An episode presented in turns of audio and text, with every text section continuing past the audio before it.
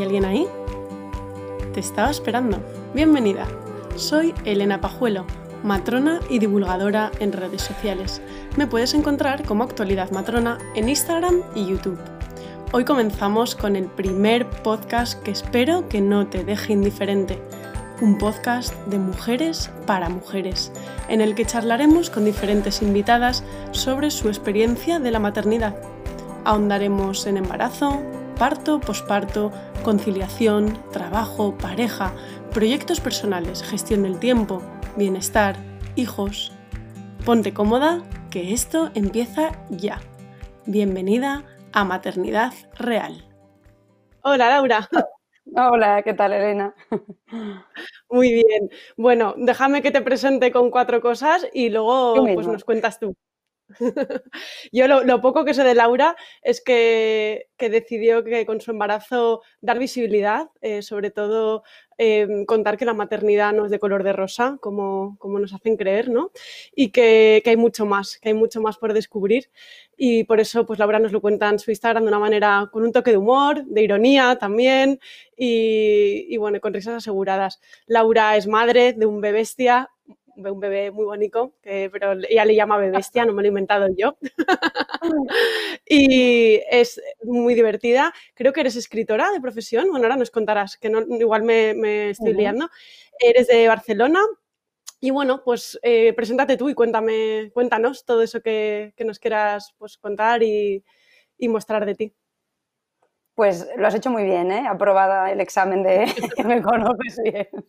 Voy a aclarar primero de todo por qué le llamo bebestia. No, le llamo bebestia porque cuando nació, primero te era un niño muy grande, eh, pesó casi 5 kilos, 4 kilos 750. Imaginaos, o sea, imagínate, lo que salió de dentro de mí era una bestia y encima que después no dejaba de llorar. Dejaba de llorar porque todo el rato quería teta y me parecía, me daba la sensación que eso no era un bebé, era una bestia. Entonces, en broma, en broma, por supuesto, empecé a llamarlo bebestia, bebestia y, y se le quedó. Ya la gente me dice por eso que tengo que, cambiarle el mote porque ya no es un bebé, ahora es un niño ya, ¿eh? que tiene tres años. Pero, pero bueno, eh, tema bebestia explicado, eh, me presento, ya lo has hecho tú muy bien, pero pues soy Laura, vivo en Barcelona, estoy casada con un italiano y tenemos un hijo medio catalán, medio italiano, que es Jan, su nombre es Jan. Y, yo soy escritora. Eh, mi alma es de escritora. Trabajo en publicidad como redactora. Soy, creativa en publicidad. Pero eh, en mis ratos libres, los poquitos que me quedan ahora, eh, desde que soy madre, pues me apetece siempre empezar proyectos personales. Nunca, no me gusta estar quieta y entonces doy renda suelta a, lo que de verdad me gusta hacer. Y en este caso es escribir para mí y desde que me quedé embarazada pues estoy con este proyecto. Antes he tenido otros proyectos, pero ahora estoy centrada en, este, que empecé eh, a, escribir eh, poemas desde que me quedé embarazada, lo que tú has dicho muy bien, para desmitificar un poco el mundo rosa ¿no? que hay alrededor de, la maternidad, porque mi embarazo no fue un embarazo de, ni de manual ni de película. Y después con el parto, el posparto la crianza, eh, tuve que desmitificar aún más porque me di cuenta que había muchas más cosas que contar, ¿no? Por eso mi proyecto siempre digo que es de maternidad, maternidad real, que es una bofetada de realidad, que es con lo que yo me encontré. Y Laura, ¿cuándo decidiste eh, dar el salto a publicar y a crearte esta cuenta, ¿no? Porque imagino que empezarías a escribir y que tendrías ahí pues, tus sentimientos, tus cosas vividas, pero cuando decides, venga, esto hay que compartirlo, esto el mundo se tiene que dar cuenta que, bueno, pues qué es la maternidad, qué es el posparto y, bueno, y lanzarlo, lanzarlo hacia las redes y abrirte esta cuenta. Em, pues la verdad que me costó un poco porque al final esto va sobre maternidad real y hay muchas cosas eh, de esta realidad que que no son bonitas de escuchar. Por ponerte un ejemplo, bueno, lo sabrás tú bien que eres madre del posparto, ¿no? Eh, que parece que tienes que estar como tan contento con, tu bebé, que es el, momento más feliz de tu vida y para mí no lo fue. O sea, tenía como momentos de subidón, de felicidad máxima y momentos de bajón de qué he hecho, me he destrozado la vida. Entonces, eh, comunicar esto ante muchas personas, que al final las redes sociales es que le hablas a todo el mundo y se puede meter quien quiera, asusta porque piensas, van a pensar que soy una mala madre, eh, van a pensar que estoy loca, van a pensar que digo barbaridades. Entonces, eh, me costó un poco. Yo empecé a escribir durante el embarazo, seguí con el, con el posparto y hasta que el niño no tuvo casi un año, no abrí la cuenta de Instagram. Llevaba mucho tiempo pensando ya que lo quería hacer. También es verdad que dejaba leer lo que hacía a amigas y muchas me decían, ¡guau, increíble! Mm, y otras me decían, increíble, pero sabes que se te van a echar encima, ¿no? Muchas mujeres, sabes que te van a ir a la yugular a decirte, eh, ¿de qué vas? ¿Qué estás diciendo? Debo decir que me ha pasado poco. Algún hater, alguna hater en este caso, me ha llegado por alguna cosa que he dicho, pero la mayoría han empatizado conmigo y por eso yo creo que me han animado, o sea, gracias a todas las que me habéis seguido, eh, me ha animado a, pues, a abrirme más, ¿no? A abrirme en canal, que muchas veces digo, y, a expresar lo que, lo que siento. Qué bueno. Podemos ver tu Instagram, tu primera publicación, a ver qué, fue lo primero que compartiste ahí en las redes. La primera, la primera. Ahora me acuerdo de cuál es la primera. ¿Te acuerdas? Sí. La primera creo que es la de esta historia empieza vomitando. A ver, cuando Uy, está lejos, ¿eh? Eso significa que he publicado muchas cosas. Sí. Abajo del todo. Pero sí, la, la, primera empezó una arcada ahí, ¿ves? Ahí está. Porque es como empezó mi embarazo. Una arcada ahí, esta historia empieza vomitando. Tengo memoria, tengo memoria. Sí, es, al, final es, creo que puede ser que sea el primer poema que escribí, porque de hecho es verdad que esta historia empieza vomitando, es el primer poema que escribí, que iba pues cuando estás embarazada y es una manera de vomitar, lo, que digo aquí, ¿no? Esta historia eh, empieza vomitando, vomitar cuando no es de resaca, vomitar y no poder pensar, no volveré a beber. O sea, yo hasta ahora hasta tener hijos, había vomitado por resaca o alguna vez me había encontrado mal, había tenido alguna gastroenteritis, pero muy pocas veces en la vida. Cuando me quedé embarazada, vomité desde el día uno que supe que estaba embarazada hasta que, hasta que parí. De hecho, parí vomitando, que eso es una cosa muy heavy que no sabía que pasaba. Vomitaba sangre, porque el niño estaba acostado encima del estómago, como ya no tenía líquido amniótico, me lo irritó y yo entre pujo y pujo mi marido me aguantaba un cubo y parecía una escena de Kill Bill. Yo vomitaba sangre. Entonces, claro, eh, empecé vomitando y acabé vomitando esto. Y he seguido con los virus que trae el del cole, pues he seguido con las gastroenteritis vomitando. Madre mía, o sea que ya desde el embarazo venía este bebé pisando fuerte. sí, pero ves aquí el poema lo que dice al final es vomitar y quedarme tranquila porque saber que si todo eh, va mal por aquí fuera, quiere decir que todo va bien por aquí, aquí dentro, ¿no? Estos miedos que se tienen al, principio de ya no tengo síntomas de, de, embarazo, que lo habré perdido los tres primeros meses que son tan complicados mentalmente, ¿no? De nosotras mismas nos, yo creo que nos los complicamos con estos miedos. Pues yo sabía que si vomitaba, él estaba ahí y eso me tranquilizaba. es, es, muy fuerte, ¿eh? Ya estas cosas de, de madre ya. Bueno, Sí, le ocurre a muchísimas, a muchísimas madres. Joy, Laura, la idea que, por lo que estás contando, ¿no? La idea que igual tú tenías de embarazo o de maternidad luego, eh, ¿ha concordado con lo, que, con lo que tú estás viviendo ahora, con lo que viviste? Imagino que no, y por eso habrás abierto esta cuenta, ¿no? Pero, pero ¿cómo es posible que, ¿no? que, mm, que haya tanta distancia entre lo que pensamos que es el embarazo y pensamos que es la maternidad y con el, batacazo que nos damos luego. Incluso yo, que soy matrona que trabajo en esto, también me he pegado un batacazo, y muchos, en mi propio embarazo y también en mi maternidad. Sí, sí. La verdad que yo creo que esto es una cosa social, ¿no? Como siempre se ha dicho, siempre en las películas, en los libros, en las revistas, alrededor de, la maternidad ha habido como esta aura de, purpurina, ¿no? Que por eso un poco el embarazo de los unicornios, como si todo fuera bonito, como un embarazo, y los unicornios si parieran les pasaría exactamente lo mismo, ¿no? No, habría tanta magia. Entonces yo creo que siempre nos hemos rodeado como de, no sé, ¿desde cuándo llega como esta, esta buena fama de que todo es ideal? Y pues y hemos ido tragando, tragando y nadie ha sido capaz de decir, oye, no, para, a mí no me pasa, no me pasa esto, no es tan bonito, seguramente por miedo, porque yo lo sentí, ¿no? Al, abrir esta cuenta y yo creo que se ha como idealizado la maternidad, eso de color de rosa, em, porque se ha querido, ha querido, que han querido, yo creo que las mujeres y el mundo viera que es algo ideal tener hijos y sí, es muy bonito tener hijos, pero también hay cosas no tan bonitas, ¿no? Sí. a mí por eso me gusta tu cuenta, porque creo que es real, porque muchas cosas de las que dices yo me siento pues, muy identificada. De hecho, hay un post por ahí que, para mí es mi favorito, el Teta Sutra, que, que a ver si nos lo si, aparece por aquí, pero es de mis favoritos, porque mm, ¿quién no ha hecho mil posturas para dar la teta y de cualquier manera y en la cama? Y pues bueno, que al final eh, creo que la labor de desmitificar un poco, de de una maternidad real y llana y con cosas que nos pasan a, todas las familias, a todas las madres, pues está bien y yo creo que hay que dar voz también a eso y, creo que esta cuenta lo consigue y por eso me, parte de risa y me parece tan divertido y, bueno, y digno de contar hoy aquí. Me alegro. Sí, pues esto que dices del Teta Sutra, al final, eh, para que, o sea, hablando de, de, lo que hemos visto siempre, ¿no? En películas, en revistas, en libros, qué posición hemos visto para dar la teta, ¿no? A, un niño idealmente se le da la teta así, mirándolo ahí todo tan tierno, tan bonito, esa luz, esas fotos resplandecientes donde la madre brilla. Yo he dado la teta en postura rugby, postura... ¿Por qué? Porque tenía una mastitis enorme y, y tenía que probar que el niño mamara de diferentes maneras para que la obstrucción se me fuera. O sea, ahí, está la prueba, ¿no? De lo que hemos visto, lo que nos han enseñado y al final lo que es. Y este poema, pues también habla sobre eso, ¿no? Desmitifica y te muestra, pues, la realidad de, la maternidad.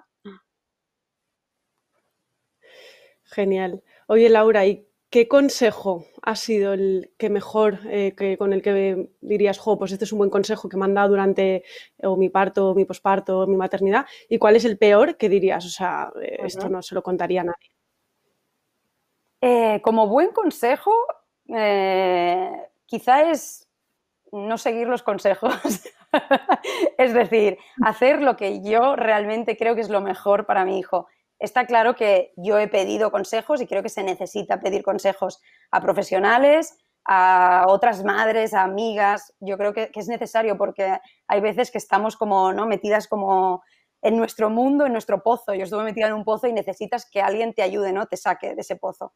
Pero cuando te den los consejos, tú tienes que escoger el que, el que, con el que te, tú te sientas más cómoda para, para criar, ¿no? En tu maternidad. Porque al final hacer algo que todo el mundo te va a decir, no, no, pero haz esto, que es lo mejor, a saber si es lo mejor para ti y para tu hijo, para que los dos estéis felices, ¿no? Está claro que primero es el niño, pero la madre creo que también ha de estar como muy de acuerdo con las decisiones que toma hay muchas madres que me he encontrado que dan el pecho forzadas porque a su alrededor todo el mundo les ha dicho que tiene que dar el pecho y lo pasan muy mal y sufren mucho y entonces si ella sufre, el niño también sufre, no, no creo que sea algo natural, ¿no? Así que el mejor consejo para mí eh, fue ese, no sé de quién vino, pero fue ese.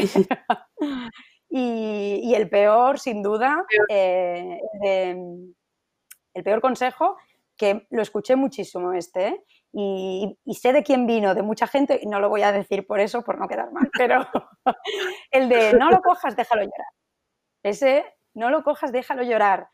Eh, ¿Por qué lo voy a dejar llorar? Me apetece cogerlo. Ahí vamos otra vez con lo de que, qué te apetece a ti, ¿no? Me apetece cogerlo, es mi hijo, está llorando. No llora por capricho, acaba de nacer. O acaba de nacer o tiene dos, tres, cuatro, cinco meses. He estado con él nueve meses y ahora me dices que lo deje ahí llorando. Algo le pasará. ¿Qué le pasará? Que querrá eh, bracitos, que querrá teta, que querrá, pero me quiere a mí o quiere a su padre o a quien sea. Así que yo lo seguí cogiendo. Quizá por eso ahora mismo no duermo, porque él siempre quiere brazos y no sabe dormir en su cama, pero mira, que me quiten lo bailado pues y a él también, que nunca le faltaron brazos.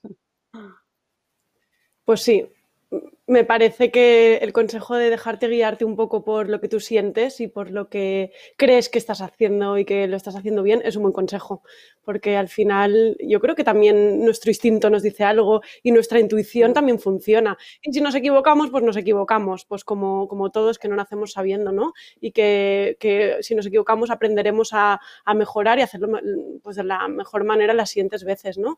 Pero sí que me parece importante que esté, o sea, clarísimo y totalmente de acuerdo que lo primero somos nosotras y nuestros bebés y que lo vamos a hacer todo lo mejor posible. Le des la teta, le des el biberón, eh, lo cojas mucho en brazos, de que duerma contigo, que duerma en su cuna, etc., etc., etc., porque eh, a pesar de, lo que queremos hacer, recibimos mucha presión social, ¿no? Pues lo que dices tú, no lo cojas en brazos. Uy, ya tiene hambre otra vez. Ostras, pero si lo acabas de dar hace 10 minutos. Oye, se va mal acostumbrar. Eh, yo qué sé, o sea, de, todo. Yo he oído de todo y, y, bueno, y está a la orden del día, ¿no? Y parece que, tener un hijo mm, da al resto del mundo el derecho de opinar y de que ya tienen todo el mundo el máster en maternidad por el hecho de haber tenido un hijo o, tener hijos de amigas o cercanos. Así que sí, eh, totalmente, totalmente de, acuerdo. sí, sí. Eh, te quería preguntar, Laura, sobre el tema de tu página web. ¿Qué surgió primero? Eh, ¿Instagram y luego la web? ¿Surgió primero la web y luego la cuenta? ¿Cómo nació la idea de empezar a crear productos para, bueno, para madres, también para bebés? Que, se pudieran sentir identificadas ¿no? con, este, con este, esta maternidad real. ¿Cómo ha ido surgiendo todo esto? Pues al final lo de la, primero fue Instagram eh, y lo de la web surgió un año después.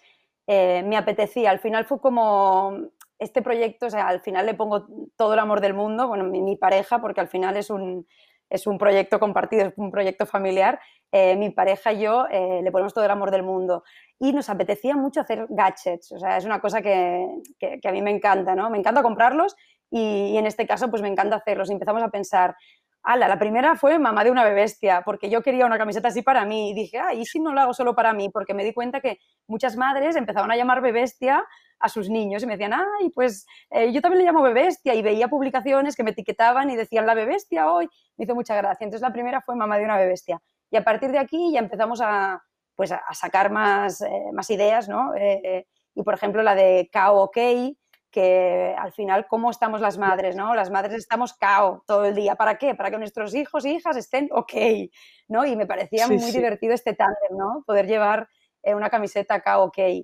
Em, fueron surgiendo ideas y, las fuimos lanzando. han tenido muy buena acogida. Entonces, pues hemos ido haciendo poquito a poco. Después también sacamos láminas personalizadas donde, por ejemplo, eh, como en mi casa no dormimos, en esta casa no se duerme desde, en mi caso, el 21 de junio del 2017. Entonces, son láminas donde... Sí, sí, el 21. El mío es del 21 para de octubre. Ah, era. Pues sí, sí, el 21. Nacen buenos niños y niñas el 21. Pues nada, entonces eh, esta lámina, por ejemplo, que la puedes personalizar, ¿no? Y, nosotros te la personalizamos, te la enviamos impresa con la fecha en la que nació tu niño o niña y desde, la, desde esa fecha es la, la que no se duerme en casa, ¿no? Esta casa no se duerme desde ese día. Entonces son cositas que nos gustan, las hacemos porque nos gustan, no porque podamos vivir de esto, está claro que ojalá algún día pueda vivir de esto, pero no podemos vivir, pero nos gustan y, tenemos una muy, muy buena acogida por parte de, las madres y eso también pues me llena de orgullo y satisfacción, como solía decir el rey en sus discursos, ¿no? Y entonces ahí estamos. Y justo acabamos de lanzar ahora una, que ha tenido una súper buena acogida eso, querías preguntar sobre eso. Eso quería decir. No, quería aprovechar para decirte que habéis lanzado una nueva camiseta y para, em, para preguntarte sobre el tema del confinamiento. ¿Cómo habéis vivido el confinamiento con la de bestia y con tu marido y tú en casa? No sé cómo será tu casa, la mía es minúscula y ha sido un confinamiento intenso. Y a raíz de ese confinamiento, ¿no? Imagino que ha surgido esta camiseta. Ajá. Exacto, sí. Al final la camiseta es un poco un resumen, porque dices, bueno, eh, madre que ha sobrevivido a una cuarentena en inglés, ¿no? Quarantine Survivor eh, Mama. Y es lo que hemos hecho, tanto mi marido como yo, ¿eh? los dos, 50-50. Hemos sobrevivido y estoy viva, estamos vivos, pero ha sido muy, muy duro.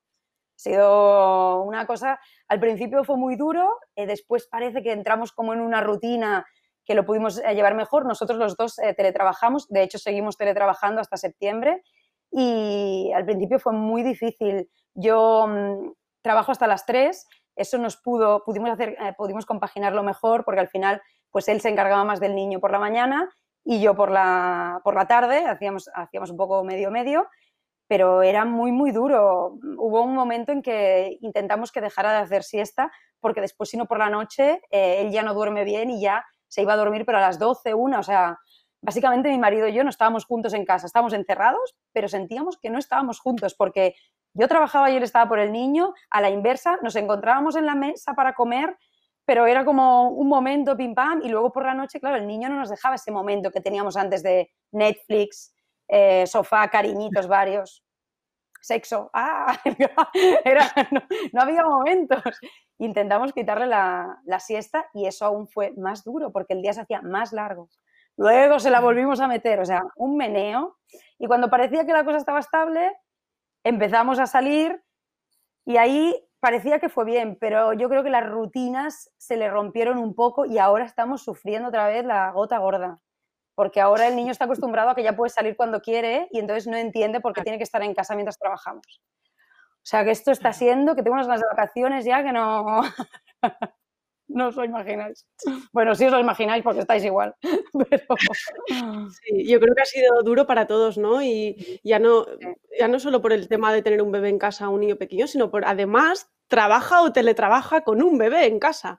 o sea, ¿qué haces para, entretener a un bebé? Y hay bebés, depende de la edad, pues que pues, todos tres añitos igual son un poquitín más autónomos, pueden jugar un rato, pero un bebé mm, que te pide teta, un bebé que todavía no anda, un bebé que empieza a gatear, pues desde luego es todo un reto. Yo lo que saco igual de todo esto es que eso no es conciliar, desde luego, y que ahora mismo tampoco estamos conciliando y, que esto es un toque, ¿no? Atención, a ver cómo, a ver hacia dónde va la conciliación tanto en madres y en padres. Ojalá cambien y ojalá mm, se encuentren medidas que, bueno, pues que apoyen a las familias, que yo creo que hacen falta. Pero que siempre ha faltado, sí, exacto. Sí, sí. Pues Laura, un poco para terminar, sí que me gustaría preguntarte, em, ¿hacia dónde va? ¿Hacia dónde va el embarazo de los unicornios? ¿Qué nuevos proyectos tienes por ahí? ¿Un libro? Porque yo con tantos poemas ahí tan chulos, siempre que veo tu Instagram digo, esto es digno de una recopilación. Seguro que te lo ha dicho alguien más que yo. Eh, no sé, ¿hacia, ¿hacia dónde va? ¿Qué sueños tenéis y qué, proyectos futuros? Pues lo has dicho tú, yo quiero un libro. ¿Dónde está mi libro? Venga, eh, editoriales. la verdad que aquí estoy. No, la verdad que, hace tiempo que estoy llamando a la puerta de las editoriales, pero es complicado. Yo eh, he publicado, hace unos años publiqué libros también, publiqué unos libros con Planeta eh, de otros temas, nada que ver con la, con la maternidad, y fue difícil y ahora me está volviendo a costar. Es decir, parece que ya estás metido en el mundo de las editoriales, pero no es tan fácil. Pero yo, quien la sigue, la consigue. Ahí estoy y, hago un llamamiento a quien me oiga y quiera publicar este libro. Además que tengo una idea muy buena que no es solo un libro de poemas, que en eso estoy trabajando. Porque al final, si, no, si ninguna editorial nos hace caso, eh, lo haremos nosotros, lo publicaremos nosotros. Yo una vez autopubliqué un libro y me funcionó muy bien y ¿por qué no? Al final ahí sí que mandas tú. Todo lo que tú quieras lo haces cuando autopublicas. Así que mm, a ver si ahorramos un poquito y así con la idea de, autopublicar este libro que no solo será de poemas. Solo lo dejo ahí. Lo dejo ahí. Qué bien, pues te deseo lo mejor, te deseo muchísima, muchísima suerte. Pues eh, Laura, yo agradecerte de verdad este ratito eh, agradecerte tu sentido del humor, tus stories divertidos, eh, que, que, yo los veo. Anoche miraba tus stories yo ahí con el bebé encima mío, que lo tuve casi toda la noche encima, y decía, bueno, no soy la única, no soy la única que está ahí viviendo una maternidad intensa. O sea, que, que gracias por tus stories, gracias por tus poesías y, y por favor continúa, no pares de, de, de, hacer humor y, de, y sobre todo de, transmitirlo también, ¿no? que yo creo que es la clave. Muy bien, muchas gracias. Gracias a ti por, contar conmigo para esta entrevista. Es la primera entrevista que me hacen así. O sea, muy bien, muy bien. Poco a poco. Y a ver, a ver la de bestia qué tal se porta. Se tiene que portar un poquito mal para que yo tenga más contenido. Ahí está la gracia. Si fuera un angelito no tendría gracia. Mi Instagram. Claro que sí. Y luego de mayor, mira qué de recuerdos va a tener de lo que vivió su, madre. A lo mejor me odia, ¿eh? También me lo ha dicho mucha gente, te va a odiar. Pero bueno, hasta que no se queje, yo, yo sigo. Oye, ¿te parece que terminemos leyendo igual tu poema favorito de los que están por aquí publicados o el que tú quieras? Pues mira, mi poema favorito, el otro día estaba pensando en esto, no está publicado, pero te lo voy a leer si quieres, porque es muy cortito y, al final resume un poco, o sea, yo aquí digo que la maternidad no es tan rosa como la pintan ni tan negra como parece. Y resume un poco esto, ¿no? Porque es un poema que escribí el día que, que salí del pozo un poco de, en el posparto, que estuve como un mes, dos meses, un mes muy mal. Y, el primer día que, que Jean, que la bebestia, eh, me hizo su primera sonrisa, que estábamos solos los dos en casa, porque eh, mi marido ya, había, ya se le había acabado la baja por paternidad, a que me supo a nada. Eh, y estábamos solos los dos y, me regaló su primera sonrisa. Ese día mi cabeza hizo como un clic y, luego empecé a ver todo de otro color. No lo, dejé de ver azul oscuro, casi negro, y lo empecé a ver, eh, no rosa, pero de un color agradable, ¿no? Y, se llama Fin, y es muy cortito, y dice así, y un mes después, solos los dos, descubriendo tu risa, se moja la tinta, se borra el dolor de estas páginas. Así de simple. es decir, todo lo que había escrito en aquel momento, que todo era malo, fue como si desapareciera y viera lo bonito, ¿no? Que había, la maravilla que había detrás de, ser madre. Qué bonito. Se me ha puesto ahí la piel de gallina, ¿eh? porque me estaba acordando yo también de esa primera sonrisa, ese, ese, cruce de miradas, ¿verdad? Yo creo que están programados para hacernos eso y, que, los queramos con locura. Y que digan, venga, ya está. Adelante con alegría. Pues muchísimas gracias, Laura. Ha sido de verdad un placer enorme. Eh, estoy súper contenta de que hayas sido la primera en, participar en, mis entrevistas aquí en el canal. Y, bueno, que, está, estoy para lo que necesites, está a título personal y, que nos seguimos por las redes para, pues, para lo que quieras. Muy bien, igualmente. Aquí acaba el primer podcast. Gracias a Laura por esta entrevista en la que hemos reído mucho, nos ha abierto su corazón con sus poemas, incluso se nos ha puesto la piel de gallina. Y si has llegado hasta aquí, espero que lo hayas disfrutado. No dejes de compartirlo por las diferentes plataformas de podcasting, Apple, Podcast, Vox, Spotify. Te agradecería que valoraras el podcast con unas estrellas en Apple Podcast o un like o comentario en iVoox. Esto me ayudará a seguir creando contenido. Muchas gracias. Te espero en el siguiente.